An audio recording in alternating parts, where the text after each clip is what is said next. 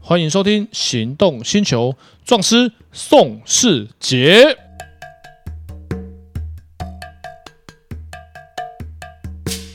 欢迎收听《行动星球》，壮师宋世杰。 Hello，我是导叔导根座哎，导叔，我们今天来讲一个每天都会发生的事情。啊，又是每天发生的事因情为。我们生活周遭有这么多法律事件啊，有有，你记不记得我们节目的第一集哪个就说，我觉得法律跟我没有关系啊，我不会遇到法律问题啊。其实大家每天都会遇到。你有没有网拍买过东西？常常啊，一个礼一个月要买好多次吧？好，那我问你哦，网拍买的东西我没有去拿，有违法吗？哎、我们不去领的话，东西会被逆物流退回去给卖家，啊那个卖那个运费卖家要出。是啊，那我问你，我订个东西不去拿，有没有违法？哎、应该应该应该没有吧？没有我跟你讲，这题就很帅了，这题答有也不对，答没有也不对，啊，为什么？因为你如果只有一个没有去拿，嗯嗯，那也是不小心的，嗯，那个没事。你如果是一个月十几个没有去拿，那个台有台湾有判例就认为你是故意的，那个就有事。啊，所以那就变成就是当事者是故意的喽。对，你举只要可以举证他是故意的，比方说像嗯期末拍卖，它有些货到付款，它会有开一个门槛，就是半年之内有不取货就不行。嗯嗯像我之前有一次买那个纸毛巾，我要买来吸机油，嗯啊，我就真的忘记了，他十二点退货，我十二点才去，然后就就真的退回去，然后我就跟那个卖家不好意思，因为我刚买过好几次，他也知道我不是故意的，我刚买过六七次有，嗯，然后他也知道我不是故意的，我就说啊不好意思，我我我还要再下单一次，然后我说你账号给我把那逆物流那个运费退过去给你的。那因为我真的不是故意的，因为卖家也不会，因为卖家也知道我不是故意的，因为我刚买很多次，我不是跟他买第一次就不去取货，嗯然后我刚我刚买了五六次，结果那一次我真的忙，刚好我就记得要去领，因为比较忙，就过十二点才去。然后他们的电脑就 key 十二点没有来领就退货，然后哎对就就要逆物流就要送来去，所以我想领也不行。那东西其实还在，可他能已就经锁定了，他已经锁定到下一个，譬如说他就是要退回去的那个所以对所以流程东啊西网拍买的时候不去领，到底有没有违法？哈，其实就是要看你的频率，你真的是不小心的那没有关系。我说实话，我听到我私底下听到的，啊其实有一些人，譬如说东西订一订，货也到了，可是后来想一想，觉得哦，我不爱了，我不喜欢了，有些真的会故意不去拿哦，很多是这样子。对啊，因为其实哈，那个基金有风险，入市要谨慎。嗯网拍有风险，这个就是网拍的本身的风险。我妹妹也在做网拍，她做电，她在卖那个化妆品、保养品，嗯这个就是网拍的风险。你碰到客人不取货，按照网拍的规则，就是卖家自己吞。对，台湾是这样没有错、，啊对，那为什么为什么台湾是这样，你知道吗？因为有一个叫做罪行法定主义原则，我、哦等等，你你你讲人话好吗？呃，犯罪的行为法律规定的主义这个原则，什么意思？就是、呃可以再白话一点吗？诶，就是犯罪的行为的法律的规定的主义， 就是这个行为 哎要法律明确规定它是违法才违法。啊，比方说，就讲我们这个网拍就好，太因为太深奥的我们不用讲了，就是太复杂的，一般我一般一般听众用不到，嗯，他们生活不会遇到。网拍台湾大概每个年轻人都会买，对，很多人的网晒卫生纸根本不去 Costco 买，直接去上网买还比较便宜。就直接网拍订一订，然后就一堆东西一起送来啊。而且重点是，像虾皮为什么要开店到店？因为很方便啊。像我订东西最我能订店到店，我就订店到店。为什么？我七天之内二十四小时随时可以去取。嗯，既然我家我都不在，我常常到外面跑，我不是收车就送车。嗯对，然后所以罪行法定主义原则就是这个东西一定要法律规定它有违法才是违法。所以哪一天如果这件事情很严重了，哦，所有的网拍业者去跟立委反映，立委修法开始规定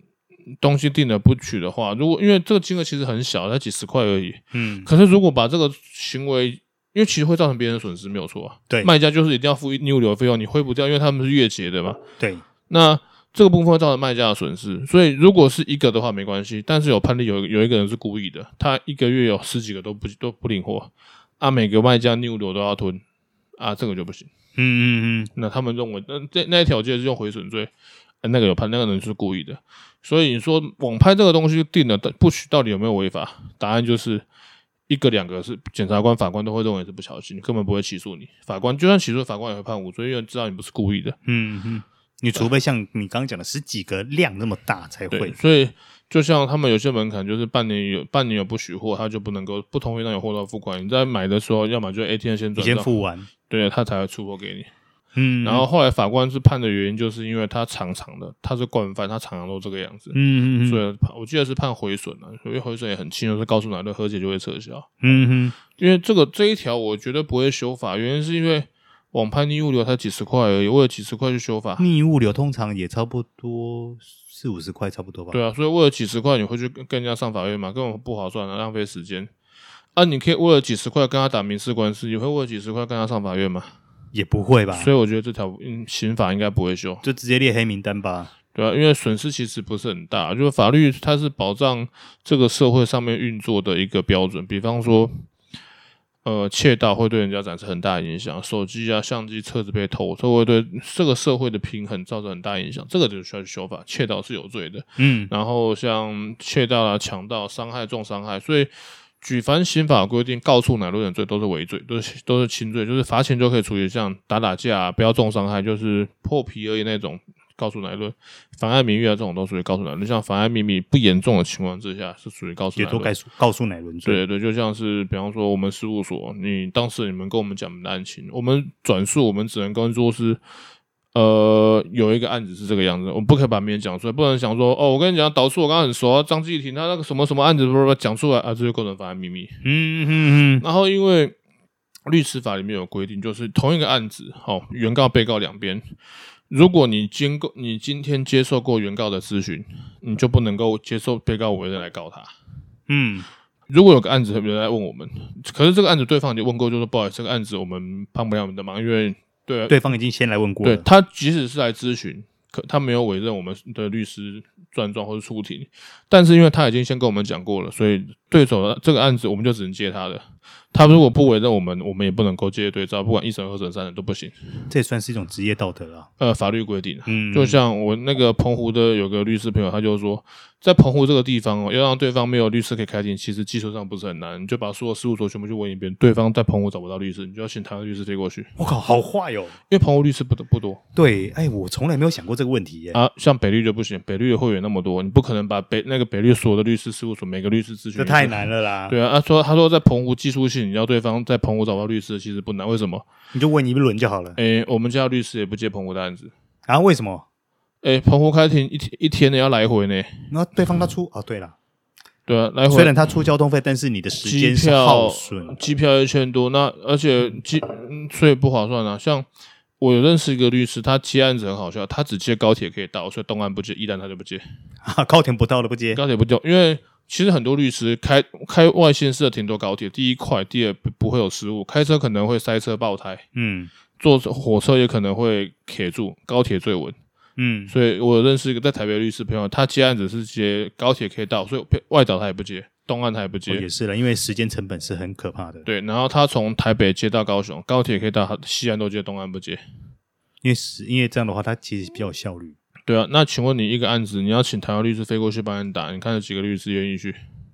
你还是请当地的比较快吧。所以他技术性上你没有律师，你就算是澎湖人、然后律师要赚钱，澎湖的律师大概都会来台湾，因为案子案源比较多嘛。对，对啊，所以那罪行法定主义原则就是法律要有规定每，就像刚才这个，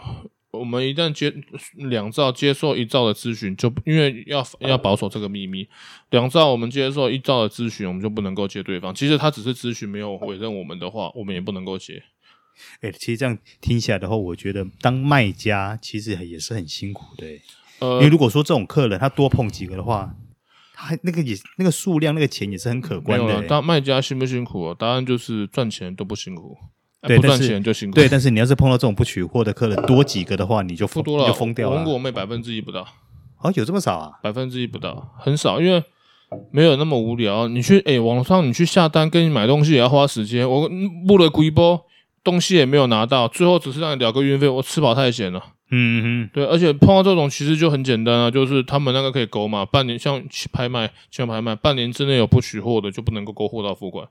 所以卖家碰到逆物流这个东西，因为台湾法律没有规定不取货不行的，你不要常常啊。嗯嗯然后一定这这案子其实发生其实也不在少数，不然奇摩不会特别规定半年之内有不取货记录，他就不让你用我货到相付信，我款。相信，就像你讲，真的不在少数。对啊，因为就是因为我半年有个呃我这个账号有不取货的记录，那、他也没关系啊，就是半年之后就可以用了吧，嗯就是因为就解开啦，对，就就是因为这样，因为很多卖家他们就，其实我碰过三四个吧，都有勾，所以我就觉得很麻烦，每个我都要先付款，麻烦的要死。嗯后来我就开新账号，而且因为那个那一次我就是把钱给卖家，所以我还是卖家就直接还是帮我寄过来，就嗯嗯就就没有这方面的问题了。嗯嗯嗯，所以因为罪行法定主义原则，法律没有规定网拍不许或逆物流这个是有违法，所以这个东西就是法律没有规定要处罚。就像我们之前节目有讲，大陆男生被女生性侵害没有罪，男生性侵害女生不行。对，对，男大陆的男生不能被女生性侵害，嗯嗯因为罪行法定主义原则。那他们的理理由就是，你如果不想要，你就不会硬。按硬表示你想要啊，所以他你既然硬得起来，表示没有违反你的意愿嘛，合理。对 吧，我觉得很合理。不合理呀、那也不合理。不合理呀、你今天一个八十岁的阿嬷，嗯，就怎么挑逗你你也不会硬嘛，啊，不会啊！如果我现在十八岁的话，这就很难讲啦。应该也不会啦。嗯， 那那你如果十八岁会硬的话，表示你想要嘛，那、想要就没有违反你的意愿啦、 因为你十八岁嘛，合不合理？好吧，好吧，你这对样不对？解释也强合制理性了。交的定义是那违反他台湾的规定是违反他的意愿实质性交嘛？啊你会硬表示没有违没有违反你的意愿啊，。 好好好吧，你这样解释也对不合对？理因为啦。今天来个这个又又老又丑，很可怕，就是很你很讨厌那个类型，怎么弄都不会有生理反应嘛。嗯对啊，所以大陆的法律就规定，男生不能变成女生性侵害的被害人，嗯因嗯为罪行法定主义原则有规定，那没有规定不可以，那就是可以。就嗯像台湾，我不是在鼓励性侵的哈，我是说在台湾，嗯，你下单去买个东西，东西不取货啊，法律没有规定是违法的啦。哦，那、嗯嗯当然就是不鼓励啦，因为。电商卖那也是花他们的时间，他们除了利物有，他们还要把货领回来，然后呢还要把那个包装从拆掉，拆掉，拆掉之后放着，然后也是很花时其实它还间。是要花很多人力去处理的。对啊，像我妹就请两个人每天帮她拆货，她拆不完了、没办法帮她包货，包不完呢、对，那然后还要再花时间去拆那些东西。啊，拆完之后摆着，摆着之后下一次要卖掉之后，她你还再把它重新包装，主要是来拆，因为包装那种东西哦，好包不好拆，嗯，对，对因为那个有些物流的关系，他们就是包的比较小，所以美工刀割的时候，他如还要果很是小心。他如果是贴着这样包，那割的时候要很小心，如果割坏了就算你自己的。是啊，对啊，所以这就是网拍不取货到底有没有违法？答案是，呃，不小心的是没有。但是尽量也不要造成商家的不必要的困扰了。，对，然后你不取货，他就会半年不让你用，货到付款。好，以上这一集我们就聊到这里。那还有什么样的法律新鲜事呢？呃，我们下一集告诉你。拜 拜拜